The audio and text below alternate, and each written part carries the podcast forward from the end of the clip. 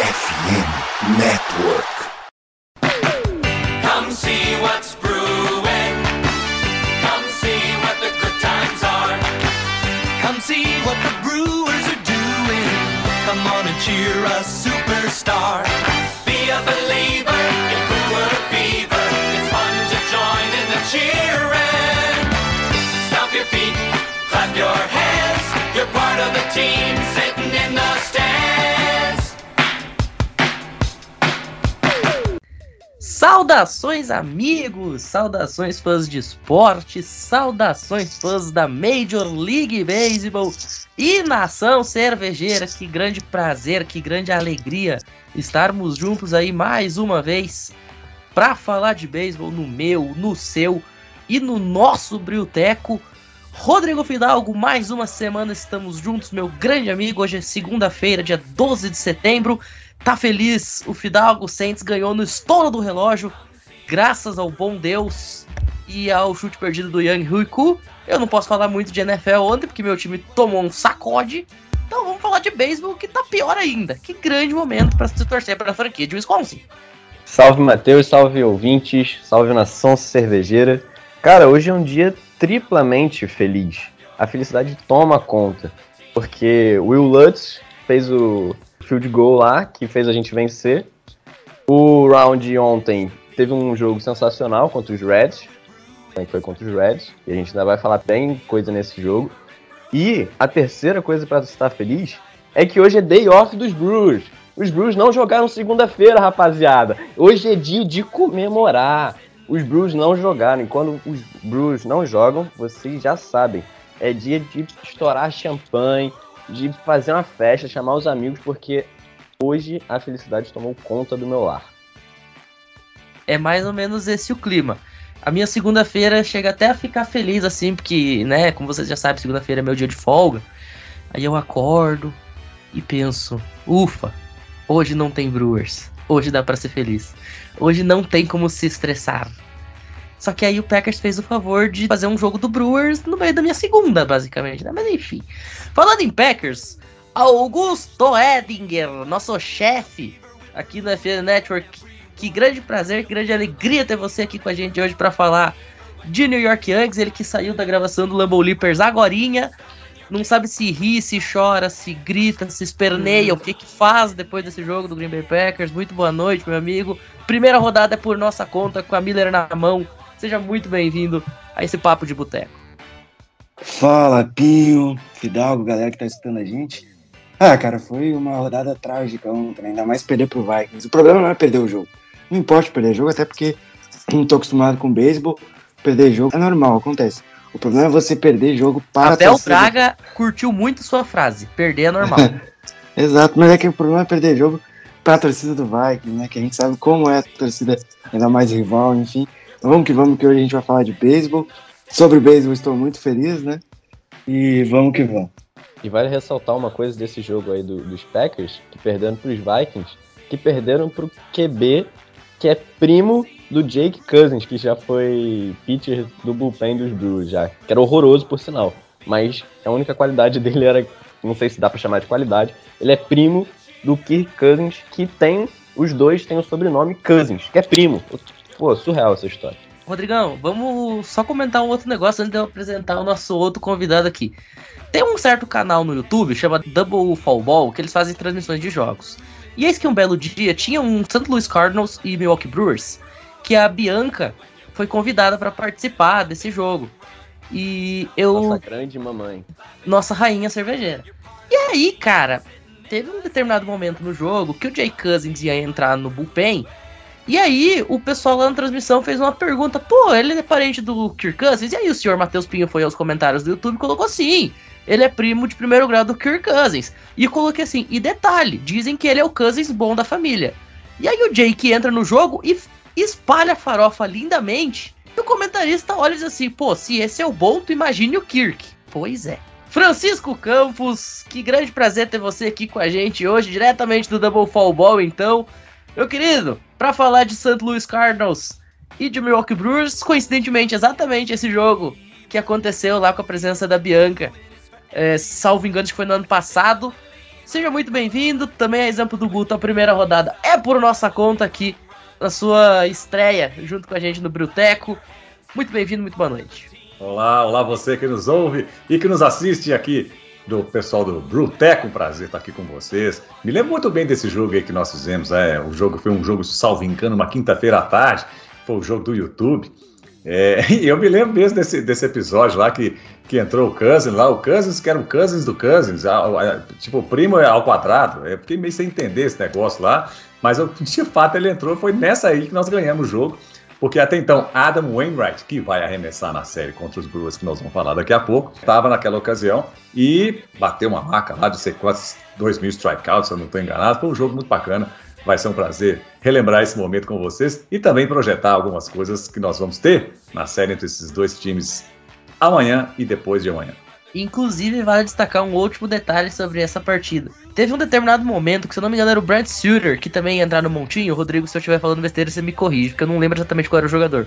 E aí apareceu uma estatística na televisão que ele tava num projeto de plantar árvores. E aí a gente até falou, pô, mas o que, que tem a ver um jogador de bullpen plantando árvore? E aí a gente foi ver e o cara tinha prometido que para cada, enfim, X estatística, não vou lembrar a estatística, ele ia plantar 100 árvores em Milwaukee, um negócio assim, completamente bizarro, mas um grande momento do Sr. Brad Suter, o nosso amiguinho dinossauro. Cara, eu acho que era o Brad Suter mesmo. Tem um jogo aqui que, que eles fizeram lá no Double Football, dia 23 do 9. Então. Tá eu acho que foi isso aí mesmo. Tá quase completando um ano da, dessa última transmissão aí. E o que vai. Não foi, a Bianca não tava Esse foi, ah, esse foi com o Fernando tava num, com um fundo de parquinho de diversão, com um escorrega. Pô, muito bom. Eu adoro o Double Football. Assistam, se inscrevam lá. Exatamente. Bom, logo depois aí da vinheta, tem muito papo de boteco e de brilteco aqui para vocês. Já já. Come see what's brewing, the Milwaukee Brewers. Rodrigão, Agora, meu amigo, a gente falando aqui de beisebol, de futebol americano, de tudo. É, são esportes que o pessoal gosta muito de jogar videogame. Eu, por exemplo, sou um cara que gosta muito de jogar The Show, né? Inclusive, fiz um avatar que joga tanto de pitcher quanto de jogador de lineup, exatamente para não ficar no banco, né? Porque eu sou fominha. E aí eu fiz um, um two-way player no, no meu The Show. Mas por que eu tô falando isso, cara? O Brewers conseguiu a façanha de tomar hit de um cara de nome Alejo. Pô, o cara saiu diretamente do International Soccer. Não é possível que a gente tomou é o um hit. mais famoso de futebol que já existiu. Exatamente. A gente, a gente conseguiu fazer uma hit do Alejo do Cincinnati Reds. Cara, e aí, Rodrigão, você gostava de jogar International Soccer, não? É, então, eu sou um pouco mais novo, né, Matheus? Só tenho 19 anos. Então eu peguei o FIFA e o PES ali, né? O meu o FIFA 14 e 15 é sensacional e marca a, a, minha geração. Mas infelizmente eu ainda tenho que comprar um novo videogame, porque o meu PS4, enfim, apagou a tela do nada. Eu tenho que comprar um novo videogame, tenho que comprar novos jogos, comprar o MLB The Show, porque eu nunca tive o meu próprio. Preciso comprar isso aí, viu? Pois é, cara, e como a gente já deu a deixa na semana passada, para quem quer comprar e para quem quer vender, qual é o melhor lugar, Rodrigão? É na MW Lab. Exatamente, Rodrigão. A gente já falou aqui, hein? Nossos parceiraços aqui da FN Network e do Brilteco. Galera lá que automatiza todo o processo de marketing digital da sua empresa, independente do que você estiver anunciando, até se você estiver anunciando o novo jogo do Madden ou o MLB deixou para alegria do, do Rodrigo aqui. Se você quiser vender International Soccer, FIFA, PES, Bomba Pet, fica à vontade também que pode, tá? Por quê? Porque os caras criam máquina de lucro, igual o Woodruff e o Burns, que são máquina de strikeout no nosso montinho, Rodrigão. E sabe o que, é o mais legal, meu caro? Os caras são parceiro da RD Station, que é a maior ferramenta de automação de marketing de toda a América Latina. Semana que vem tem a Cerveceiros Night, né? A gente vai usar aquela jersey inspirada no futebol da bola redonda homenageando a cultura latina no beisebol. Então, meu caro, daqui até o México, pode chamar o William Dames, pode chamar o Omar Narvaez, pode chamar todo mundo que fala espanhol. Marketing digital é com a MW Lab. Para quem quiser conhecer o trabalho deles, o link do site vai estar na descrição do episódio, nos agregadores, para todo mundo que quiser conferir. E se alguém vê algum anúncio por aí de MLB deixou para venda, Manda o link pro Fidalgo que ele quer. Acessem. E agora sim, depois da vinheta, tem muito beisebol.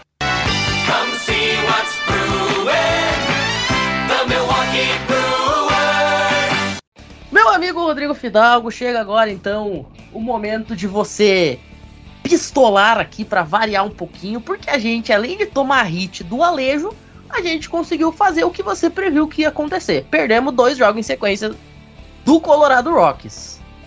É, eu avisei. Eu avisei que a gente ia perder a série pros Rockies. Primeiro jogo da série, que a gente venceu por 6 a 4 foi um, um ponto fora da curva, que já dava pra gente ter uma noção pelas outras séries que a gente teve contra Colorado, né?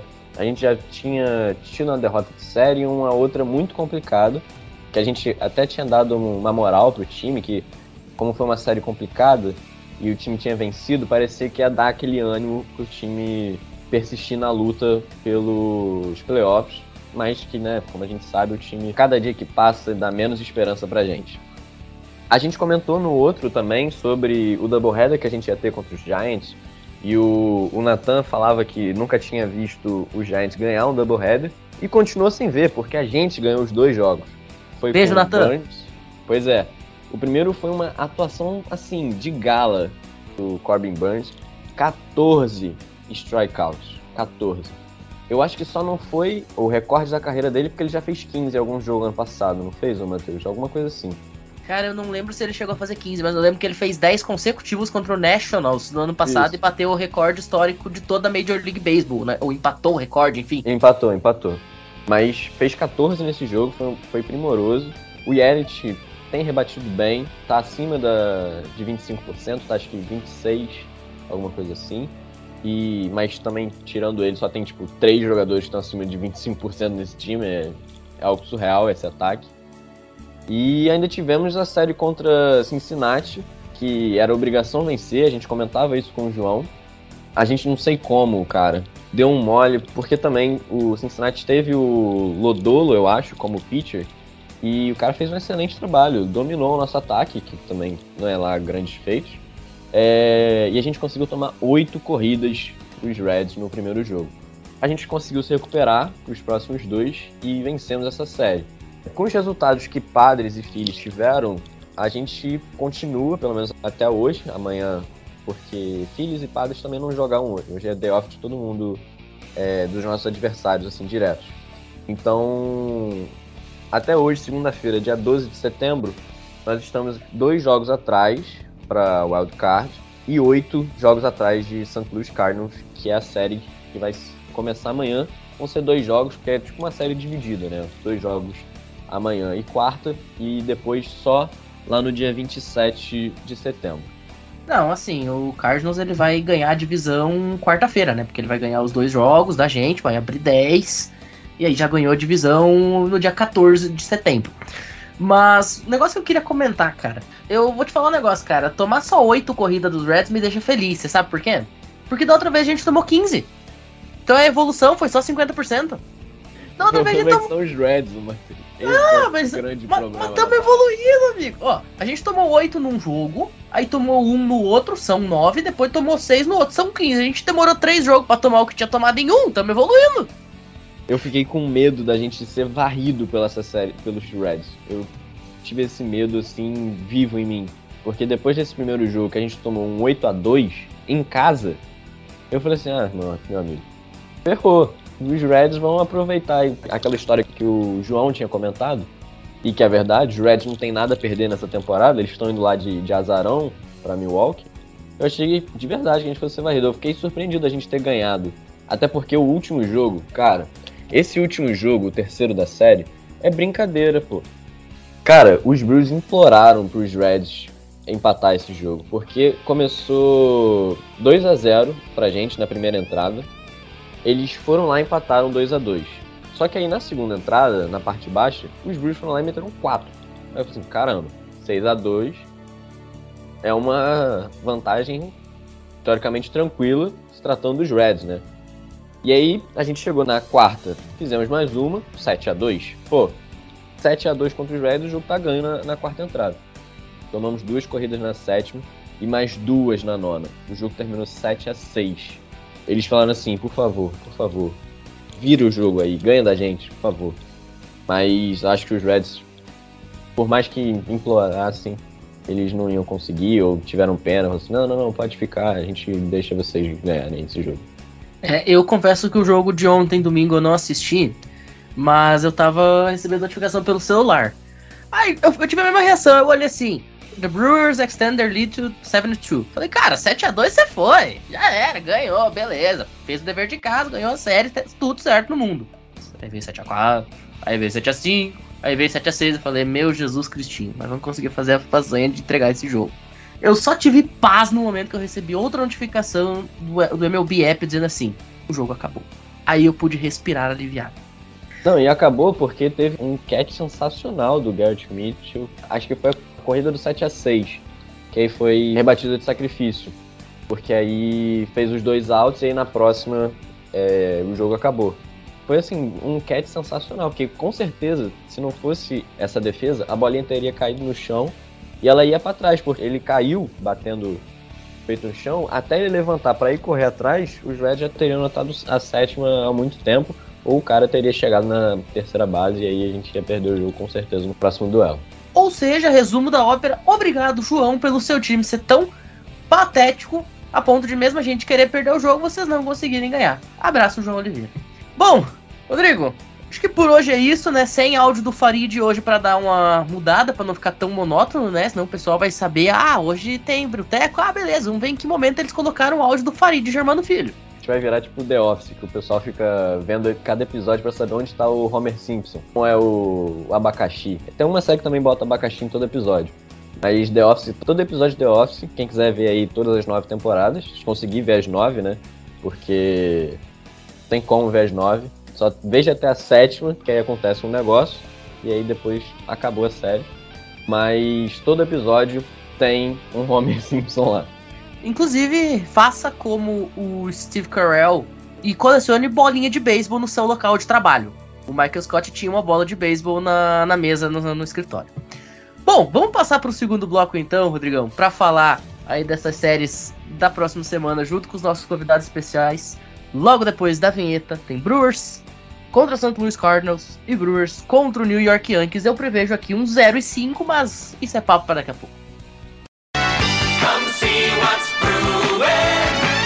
The Milwaukee Brewers.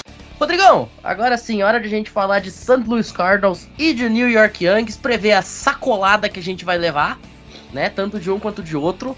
As duas varridas. E aí, meu amigo, o que, que dá pra gente esperar além de choro, depressão, tristeza, gritos, esperneios e tudo mais que tem direito? Cara, eu queria de verdade falar, tipo, ah, nossa, você. Algum jogo a gente vai ganhar. Mas, cara, dois jogos contra os Cardinals. Se fosse uma série de três, eu falaria assim, não, pelo menos um a gente consegue. Mas série de dois, ainda mais o, o primeiro jogo, quem vai jogar é o. É o É o- glorioso Matt Bush. É, sabe? Dá pra ter uma esperança pro segundo jogo, que é o Corbin Burns. Mas esse primeiro jogo aí, cara, lá no Busch Stadium, sabe? Pô, é- vai ser muito difícil arrancar qualquer vitória lá. E ainda mais porque a divisão já tá definida, sabe? A gente falou semana passada, repito aqui, nem é zica reversa mais. Porque os Brewers não tem mais como chegar nos Cardinals. Não, não chega mais essa temporada, sabe? O calendário nosso é muito difícil. É que a gente vai enfrentar eles agora, vai enfrentar os Yankees, vai enfrentar os Mets, depois enfrenta St. Louis de novo e ainda termina com a Arizona que a gente tomou quase uma varrida há duas semanas atrás. Nosso calendário, cara, é assim, complicadíssimo. Não vejo expectativa mesmo pra divisão. Eu queria. Comecei a temporada achando que ia vir o, o bicampeonato da divisão central, mas não vai vir, sabe? É, acontece. Eu acho que vai ser o nono título, talvez, dos Cardinals da divisão. Alguma coisa assim, oit- nono ou oitavo. Eu vi isso há um tempo lá na Wikipedia. Mas eu não tenho grandes expectativas, não. Talvez o segundo jogo dê uma esperança. Mas a gente sabe que, por mais que o Burns é, faça um jogo brilhante, o nosso ataque não consegue performar tanto assim, sabe? Ainda mais que vai ser o Wainwright, então, pô, desculpa. Cara, vai ser uma varrida fenomenal. E eu não fugiria do 0-5 contra Cardinals e Yankees, não. Eu acho o 0-5, se fosse pra apostar dinheiro, eu apostaria nesse 0-5 firme aí, entendeu? É complicado. É, vai ser o 12 título do St. Louis Cardinals, que não ganha desde 2019, né? Depois o Chicago Cubs ganhou na Copa Covid e a gente ganhou ano passado. Só que, cara, assim, você tocou num ponto muito legal, né?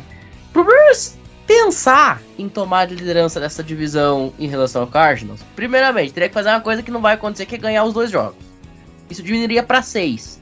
Depois teria aí mais do que 18 jogos, eu acho, 17 jogos para diminuir 6 de desvantagem, jogando contra os dois times de Nova York. Aí tem mais uma série depois contra o próprio St. Louis Cardinals. O schedule já é uma pedreira. Se o time tivesse ganhando, estivesse na frente do Cardinals, eu ainda teria minhas dúvidas se ia ser campeão. Agora perdendo de 8, realmente a coisa foi pro brejo. E ó, quem vai abrir o jogo 1, como a gente já comentou, é o glorioso Matt Bush. Cara, o Matt Bush, ele simplesmente tava chutado. Ele assinou contrato com o Texas Rangers. Só que, além de ele ter assinado um Minor League Deal com o Rangers, que não é exatamente o melhor time da face da Terra, ele teve uma lesão de 60 dias no ano passado. Ficou fora do elenco de 40. Uh, não teve o contrato recebendo upgrade para Major League Contract na off-season desse ano. E foi trocado pelo excelentíssimo senhor Mark Mathias. E assim, o Mark Mathias a gente conhece muito bem ele da temporada da Copa Covid de 2020. Cara, o Mark Mathias era o nosso piada. A gente gostava muito do Mark Mathias, mas não pelas grandes atuações dele. A gente gostava do extracampo do Mark Mathias. Quem tava no nosso grupo do WhatsApp lá em 2020 vai lembrar do que eu tô falando. A gente achava que ele era um grande personagem, mas como jogador, pô, assim, desculpa, né? Tanto é que a gente tá em 2022, a gente tá falando de três anos que o cara ficou subindo e descendo toda hora, não se firmava em lugar nenhum. Coitado, não se firmava nem na AAA. Muitas vezes ele tá jogando lá em Biloxi. Então, pô, difícil você confiar num cara no momento que você tá dois jogos atrás na briga do Wild Card. Detalhe importantíssimo: se o Brewers empatar com o Phillies e o Padres, ele não vai pra pós-temporada, porque ele perde no tiebreaker dos dois. Então esses dois jogos de desvantagem, na verdade, são três.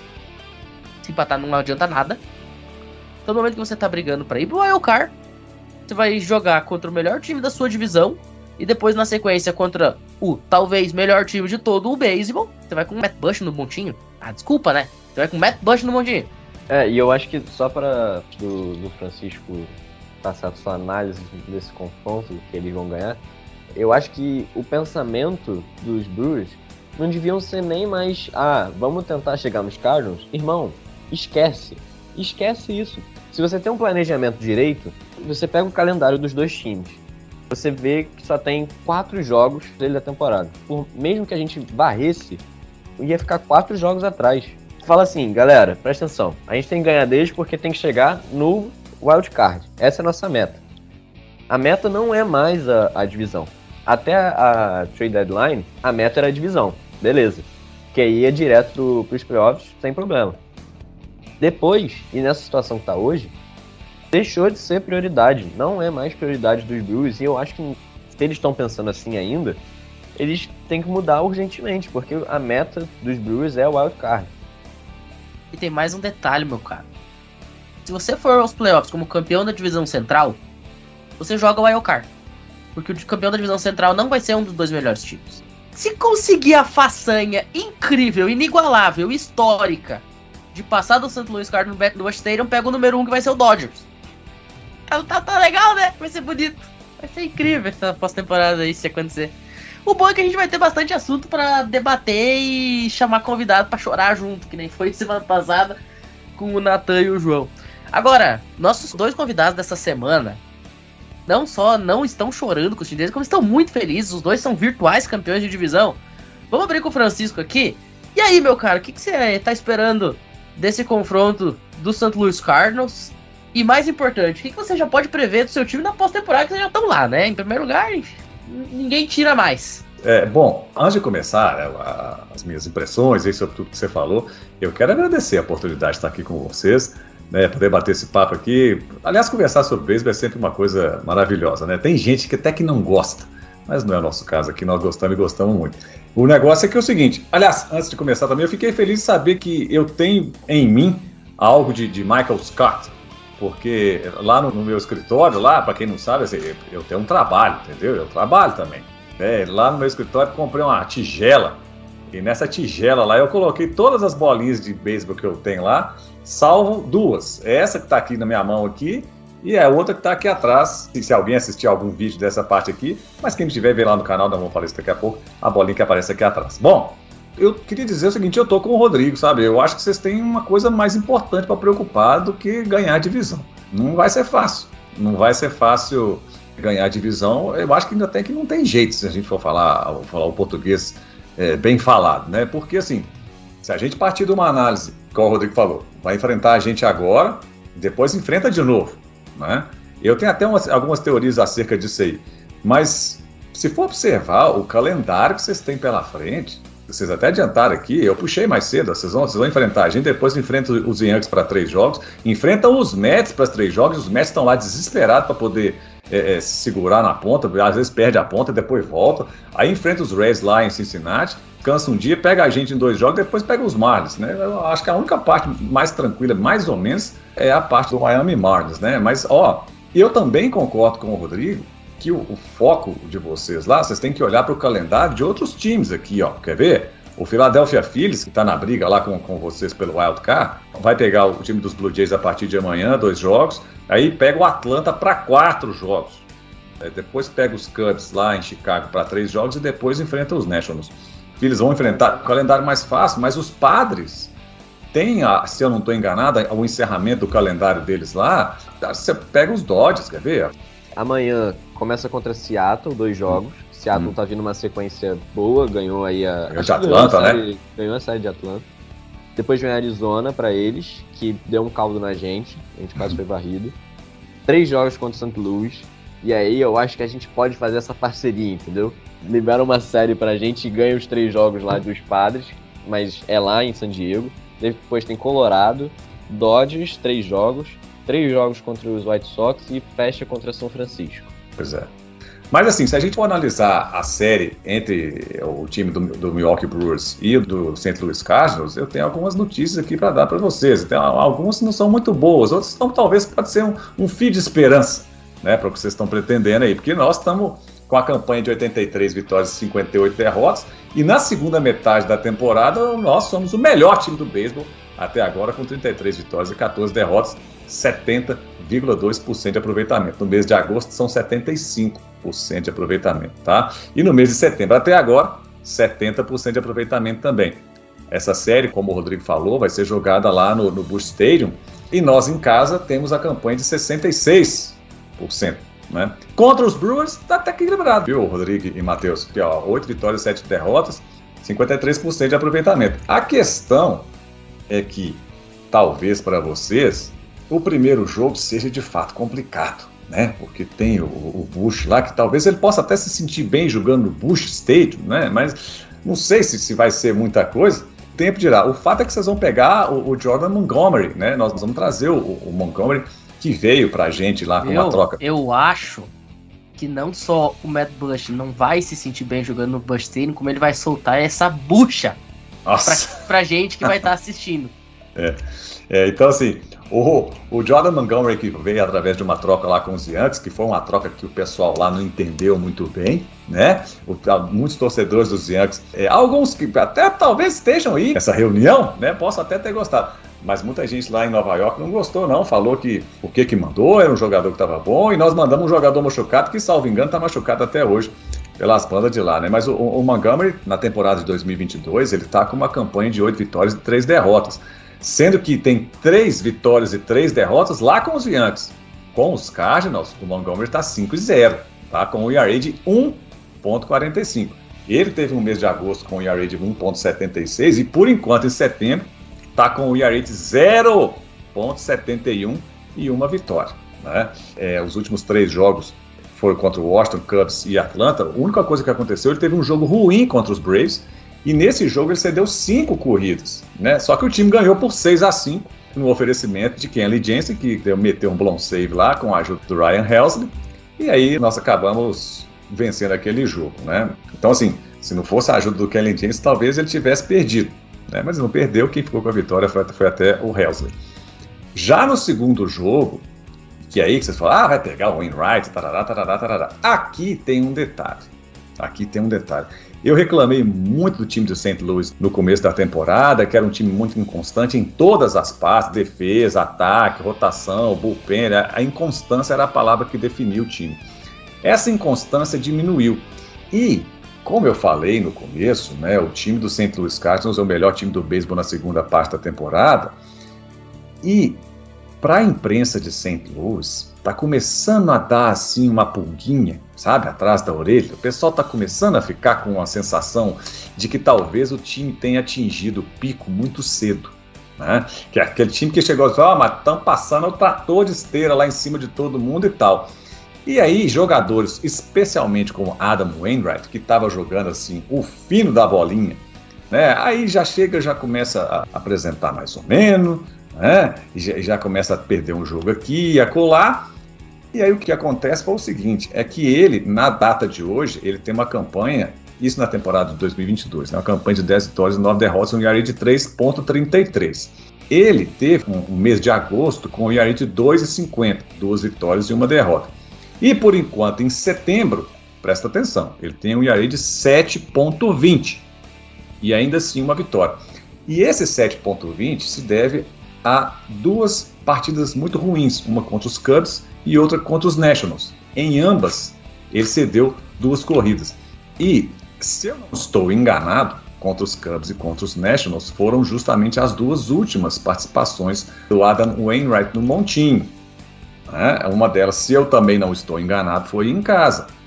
Ou seja, de um lado tem o Adam Wainwright, que tem esses dois últimos jogos é, não tão bons assim, né? Apesar de que, como eu sempre digo, panela velha é quem faz comida boa. Se o time do St. Louis tá lá, se bem que o bonde do INSS esse ano aí vai, vai partir cheio de gente, mas de um lado tem Adam Wainwright e do outro tem Corbin Burns, que dispensa comentários ainda mais aqui nesse podcast dedicado a esse time. O que, é que vocês imaginam aí acerca desses detalhes aí nos duelos? Agora eu já tenho mais certeza ainda que a gente vai perder o primeiro jogo. O primeiro jogo, pra mim, já. Eu nem. É Cara, eu gosto muito do Fidalgo por causa disso. Não, em primeiro lugar, eu acho incrível o momento que ele fala, tem mais que a gente vai perder o primeiro. Isso não te aumentou a certeza que vai perder os dois? Que pra mim aumentou a certeza de perder os dois, mas tudo bem. É, então, é tipo o que eu tava comentando com um amigo meu que é, que é Botafoguense. Pô, o Botafogo vai jantar sábado aqui no, no Newton Santos e o Curitiba ainda não ganhou nenhum jogo como visitante. Aí a gente tava comentando, é, no sábado já vai ser o primeiro jogo dos caras já vão ganhar. Tem jeito.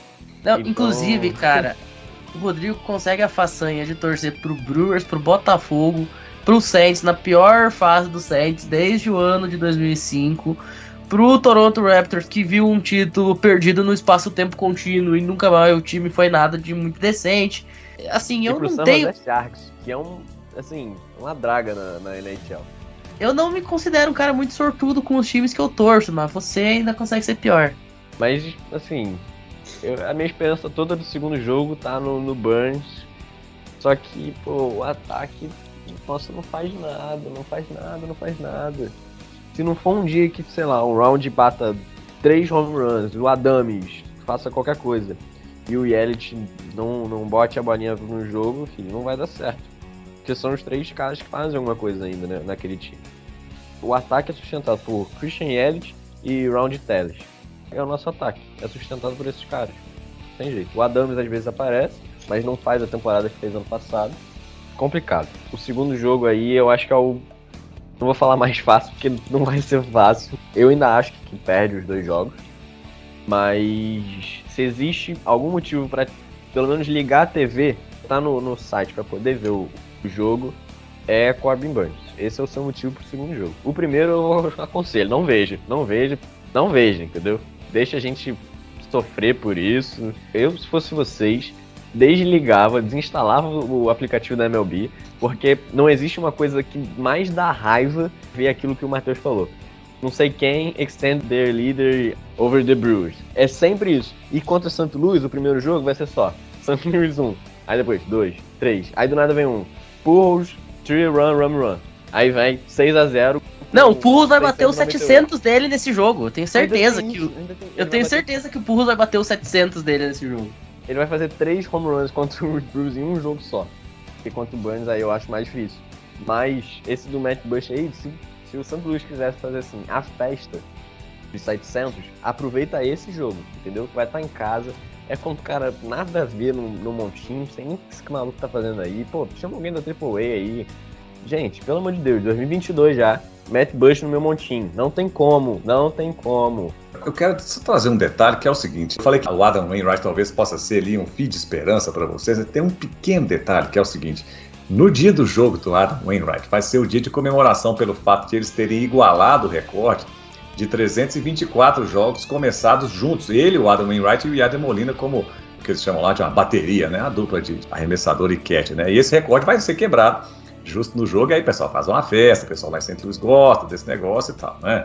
Agora, o ataque, o ataque nós temos aí, Paul Goldschmidt, é, é sujeito bom, menino bom, esse menino aí é, tá em, é, liderando a liga em alguns, quando não tá liderando, tá ali nas cabeças, né? Home run, hits. A gente chegou a fazer um rebatida podcast na semana passada falando que possivelmente ele vai ser o primeiro jogador de linha da Liga Nacional a ganhar Triple Crown desde 1937. Pois é. Agora, tem um outro detalhe que é o seguinte. Ah, o Porros vai bater os 700, não sei o que, tarará. É possível? É possível, porque assim, o tanto que esse homem está jogando agora no final da carreira, no final dessa temporada, é possível, mas é um pouco improvável. Por quê? A gente sabe que ele não rebate bem contra rebatedores destros, né? E essa é a característica tanto do Bush quanto do Burns, né? É, mas, de vez em quando entra alguém do bullpen lá, ele entra com o pinch hitter, é, vê as bases lotadas, bate um home run, já comemora um 698 e a gente fica feliz do lado de cá e tal. Agora, também tem uma coisa que eu gostaria no nosso ataque vocês ficassem de olho, que é justamente Lars Nutpar. Ele começou no ano passado, né? E esse ano tá jogando bem. Ficou um tempo lá nas minor leagues, lá no AAA esse ano. E depois, quando ele voltou, justamente para poder é, remendar lá o buraco que foi feito pela saída do Harrison Bader, em agosto ele teve 28,4% de aproveitamento. Mas agora, em setembro, ele está com 7%. Eu disse 7,1% de aproveitamento. Apesar de ser um camarada que tem o olho muito bem treinado, aparentemente o bastão não está tão treinado quanto o olho. Então, assim, dá para ter uma esperança, tá dá para ter esperança de dividir essa série. É improvável? É improvável, mas é possível também. Não, e eu só queria trazer um detalhezinho, assim, que igual o Francisco gosta de falar, um detalhezinho bem. para deixar você feliz, entendeu, Francisco?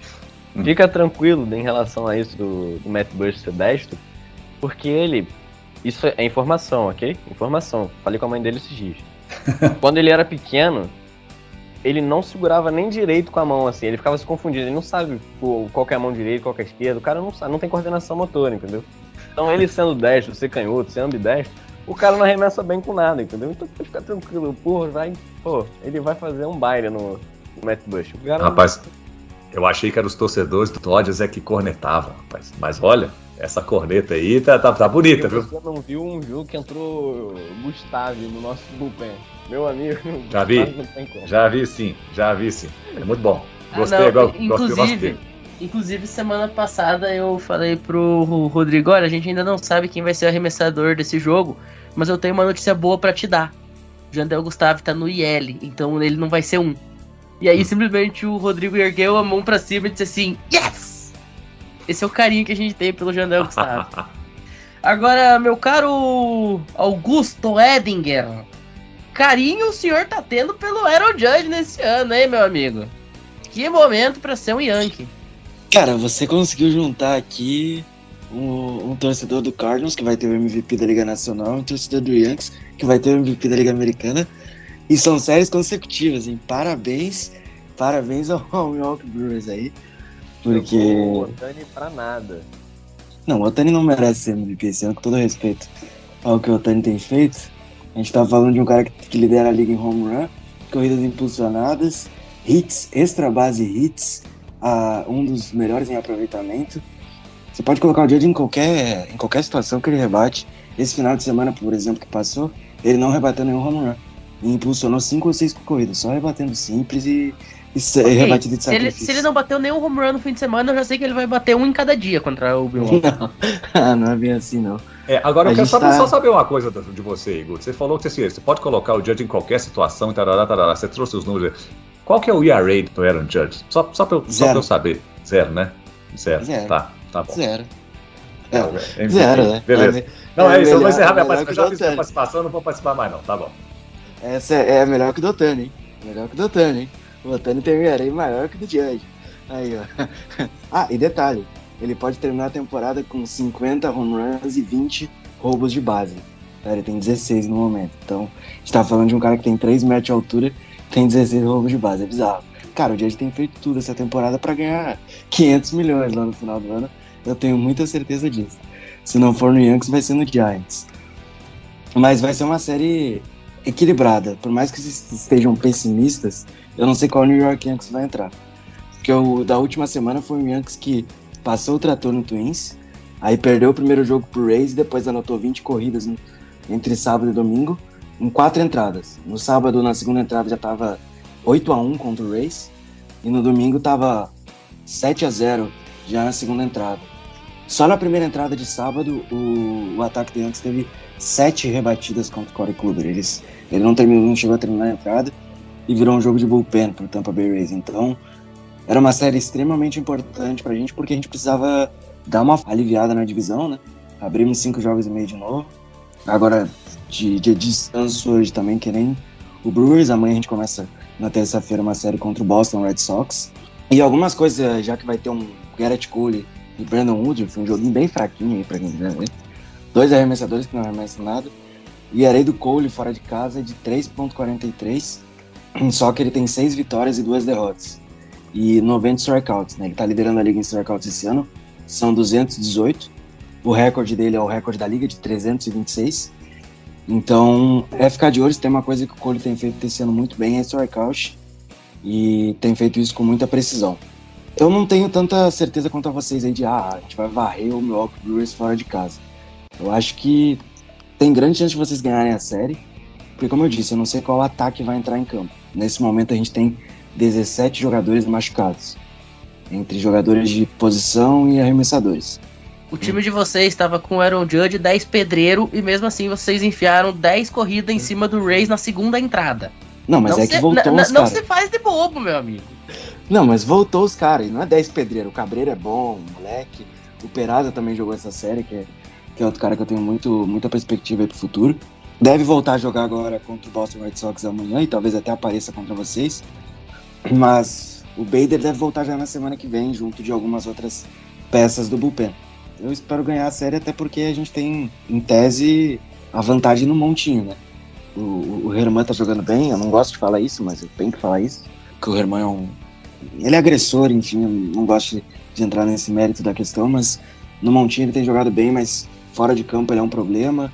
Ele agrediu a namorada em 2019, aí ficou suspenso não sei quantos jogos. Aí, quando ele foi suspenso, ele decidiu aposentar. Um dia depois ele desistiu, enfim. O Herman é um grande problema. Mas por enquanto tá segurando lá no montinho e o Cole no domingo aí é, é mais equilibrado, né? Mas vamos ver o que, que sai dessa série. É sair ganhando jogo a jogo, porque agora o, o Yankees só tá na contagem regressiva de ir pros playoffs. Me bateu uma dúvida aqui que eu fui pesquisar, né? O, o histórico do confronto. A gente não joga contra os Yankees desde 2017, é isso mesmo? Todos os sites estão falando que o nosso último Sim. jogo foi em 2017. A gente Sim. enfrenta o Yankees há 5 anos. A partir do ano que vem isso muda, inclusive, né? A partir Isso. do ano que vem todos os times irão enfrentar todos os times obrigatoriamente. Caraca, que loucura. Eu achei que a gente tinha enfrentado, pô, ano passado, alguma coisa assim. Que doideira. E o nosso último É jogo, obviamente, a gente perdeu dos Yankees, só pra deixar. só pra trazer esta. Inclusive, ô Rodrigo, É, 2017 também foi o último ano que o Milwaukee não esteve nos playoffs. Ou seja, podemos dizer que toda vez que a gente joga com o Yankees, a gente não vai. Momento bacana, estatística pra vocês. Matheus, Matheus, pô, agora eu vou embora negócio. E Agora- aí, como a partir do ano que vem a gente vai jogar com o Yankees todo ano, quem viu, viu, quem não viu, não vem mais.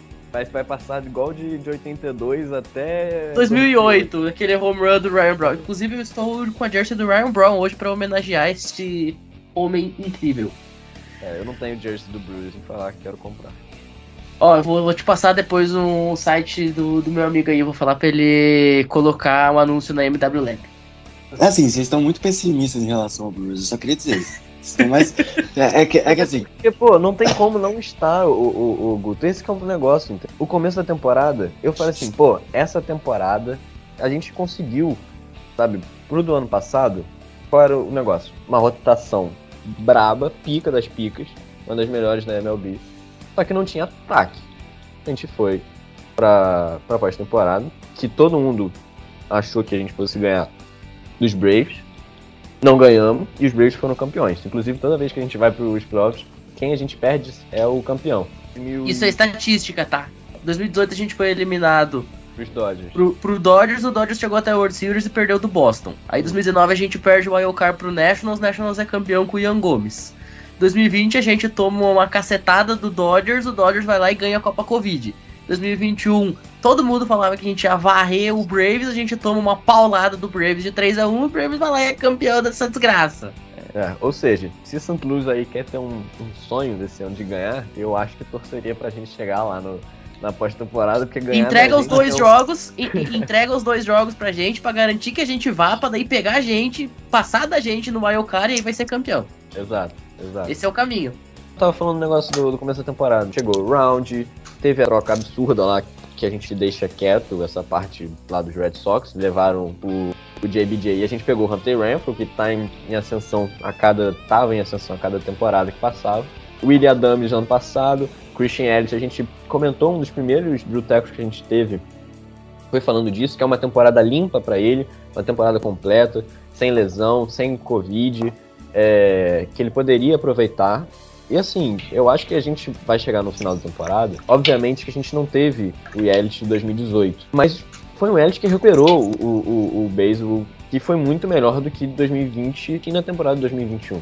Eu acho que isso é fato. E aí eu falei assim, pô, agora temos um ataque, rotação, então o time vai ser bom esse ano. E, pô, chegou agora, pô, se o meu eu de agora conversasse com o eu do começo do ano, caraca, eu ia achar que eu tava maluco, entendeu? Não tem como não estar pessimista com o time e com as apresentações que a gente tem tido. Quando a gente ganha é muito apertado e é só mesmo por causa do- dos pitches que a gente tem. E mesmo assim, os pitches que não estão no nível que já apresentaram. O Udrif começou a temporada muito mal. O Burns que tá mantendo assim, o último jogo teve 14 strikeouts, entendeu? Mas o Peralta se machucou, o Udrif se machucou, então, sabe, não tem como eu estar num clima otimista, olhar pro calendário dos outros times e comparar com o nosso, depois estar uma expectativa que eu vou acabar me frustrando. Eu prefiro falar que não vai, e se por um, algum acaso, um milagre divino, a gente for, eu vou ficar feliz só de ter ido, entendeu? O que no começo da temporada eu tava achando que a gente, pô, tinha claras chances de chegar na World Series. Só queria entender, e aí é a oportunidade que eu tenho de fazer uma pergunta para vocês que são os torcedores dos Brewers. Eu, eu concordo um pouco com o Guto, é, quando ele fala que vocês estão muito pessimistas e tal. Eles estão pessimistas, né? Isso aí, é tradicional. Mas é, talvez seja justificável o pessimismo de vocês, porque começou bem, belezinha, tá ali dividindo. Mas, cara, é é isso que eu quero perguntar pra vocês. A, a sensação que vocês têm é que esse pessimismo, ou talvez o desempenho do time, ele botou na- na- na- no ponto morto e começou a descer a ladeira depois da troca do Josh Hader, ou é impressão minha? Com certeza, com certeza. E tipo assim, não foi porque a troca aconteceu, porque eu acho que só pegar os números do Raider hoje nos padres e como tava já no final os números não eram bons. A parte pessoal dele e com toda razão, eu dou toda razão pro Raider. Não tem como você tá com a sua é, esposa com gravidez de risco, você não ficar afetado com isso, sabe? Dou toda razão pra ele. Mas o, o time acabou pesar seguindo frente. Só que a troca não foi boa, eu acho que pelo jeito que foi e como as entrevistas que depois. Não sei se você viu isso, o, o Chicão. O, o Woodruff deu uma entrevista depois da troca, falando que quando ele recebeu a notificação, o aviso, ele achou que fosse uma piada essa troca. Entendeu? Ele não sabia. Não vi. Então, então, assim, parece que foi algo que não avisado ou botado na mesa com todos os jogadores. Falou assim, galera, tá acontecendo isso, isso, a gente vai fazer isso. Fiquem preparados porque a franquia precisa evoluir. A franquia é maior que Josh Hader, obviamente. Só que, sabe, parece que isso não aconteceu e todo mundo foi pego muito de surpresa. O Hader era o melhor amigo do Burns lá dentro. Já tava junto com o Woodruff também há muito tempo. Então todo mundo foi muito pego de surpresa. Essa troca do Josh Hader foi algo que afetou muito eles lá, entendeu? E aí não tem jeito. O beisebol sendo um esporte muito mental, quando afeta assim, vai acabar oscilando e na ladeira abaixo. Para recuperar isso vai ser muito difícil, como tá sendo, né? Entendi. Agora, só a última coisa que eu quero saber, assim, tá, tirando o pessimismo de vocês, talvez esteja um pouco exagerado, né? Vocês acham que dá pra beliscar a última vaguinha ali na pós-temporada ou não? Tá, tá. Só não tá exatamente fácil. que dá, claro que dá. O Padres, por exemplo, já teve outros momentos da temporada que foi patético, assim, de perder 950 jogos seguidos. O Phillies tá em evolução, mas ainda assim, né? Do, do nada perde dois jogos seguidos, a gente engana dois jogos seguidos e empatou tudo. O que dá, lógico que dá, mas não é o cenário que a gente tá se apresentando, né? É, falando de fora, eu acho que é mais fácil a gente pegar a vaga dos padres do que dos filhos. Sem o calendário dos filhos é, é absurdo de fácil comparado aos dois, padres e filhos, padres e, e o nosso.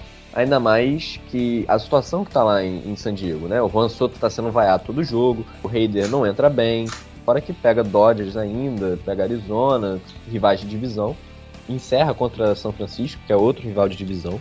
Então acho que se tem uma vaga para entrar, é contra os padres que a gente tem que batalhar. Só que aí nos playoffs aí é outra história. Se perder, perdeu também, mas o negócio é, o elenco é para estar nos playoffs. Se não for, aí é um negócio que o pessoal tem que ficar assim, pô, vamos ver direito o que aconteceu essa temporada, porque certo não tá esse time com o elenco que tem, a rotação que tem, não ir pros playoffs, entendeu? Muito bem. Vamos agora então fazer aquele nosso giro Minor Leagues rapidamente. E aí, depois fazer o encerramento aí desse episódio. Que inclusive acho que já é o maior episódio da nossa história, meu caro Rodrigo Fidalgo. O primeiro episódio teve 30 minutos, já estamos com uma hora e cinco nesse aqui. Foi um baita episódio. Logo depois da vinheta, Giro Minor Leagues aqui no Brutal. Come see what's brewing.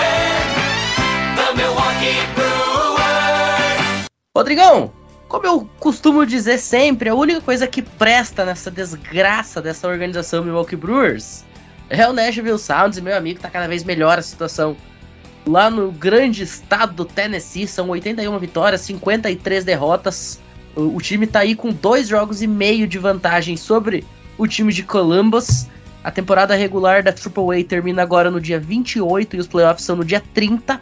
Nesse momento, o Nashville Sounds estaria jogando a final da International League contra o Durham Bulls, time o qual ele venceu numa série questão de duas semanas atrás com muita dominância, tá? Então é bem plausível imaginar o time de Nashville jogando a grande final da AAA lá em Las Vegas na virada do mês.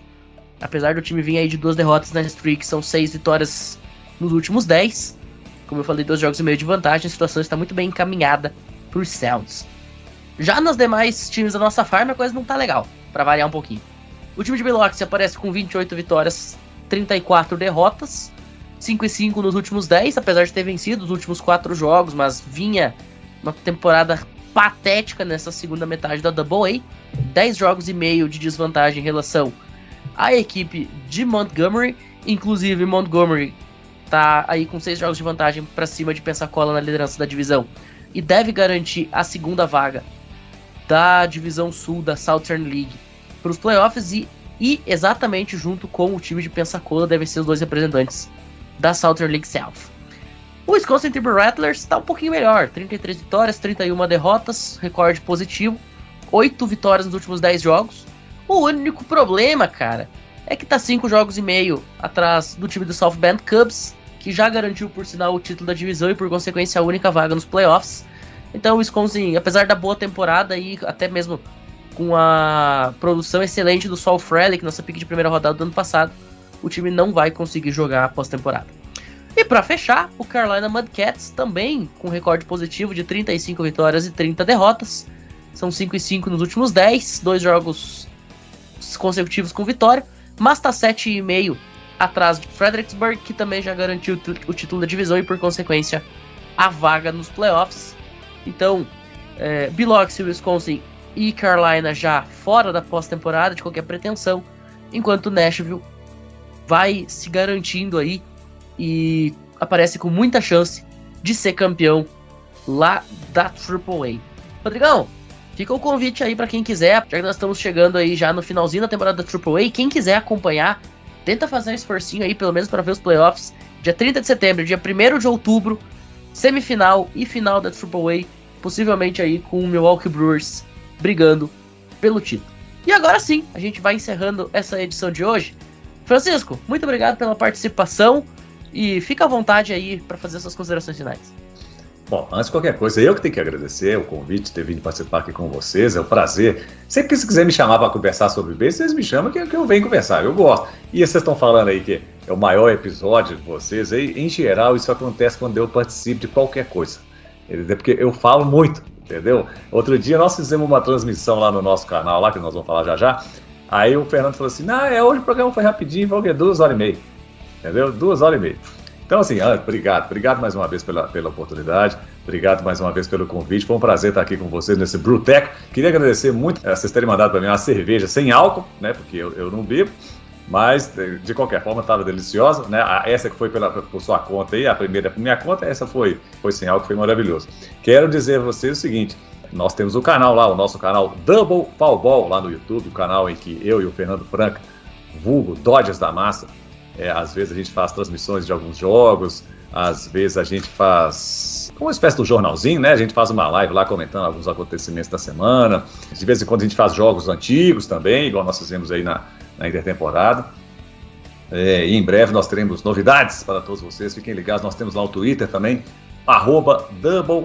Se porventura vocês tiverem muito pouca coisa para fazer e quiserem acompanhar lá a minha trajetória rumo à visita dos 30 estádios da MLB, dá uma conferida lá no Instagram, que é o arroba Home Run A Viagem, home de casa, run de corrida e a viagem igual a novela. Pessoal, obrigado mais uma vez, um abraço para todos vocês, para quem estiver ouvindo, dá uma seguida lá e dá uma prestigiada nos meninos aqui também, que o pessoal é fera. Abraço!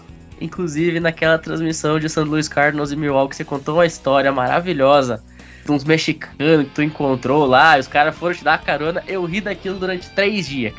Rapaz, um dia que vocês quiserem, eu venho aqui, não vai ser hoje, não, senão vamos passar de quatro horas. Eu venho aqui para contar os casos que eu vivenciei quando eu fui lá em Milwaukee. E os jogos a que eu assisti lá em Milwaukee foi justamente Cardinals contra Brewers, tá? Mas esse é assunto para um outro episódio. Ó, episódio de off-season então, ó. Já que a off-season do Brewers vai começar mês que vem, porque não vai jogar a pós-temporada, em outubro, novembro, você volta aí pra contar essas histórias. Fechado.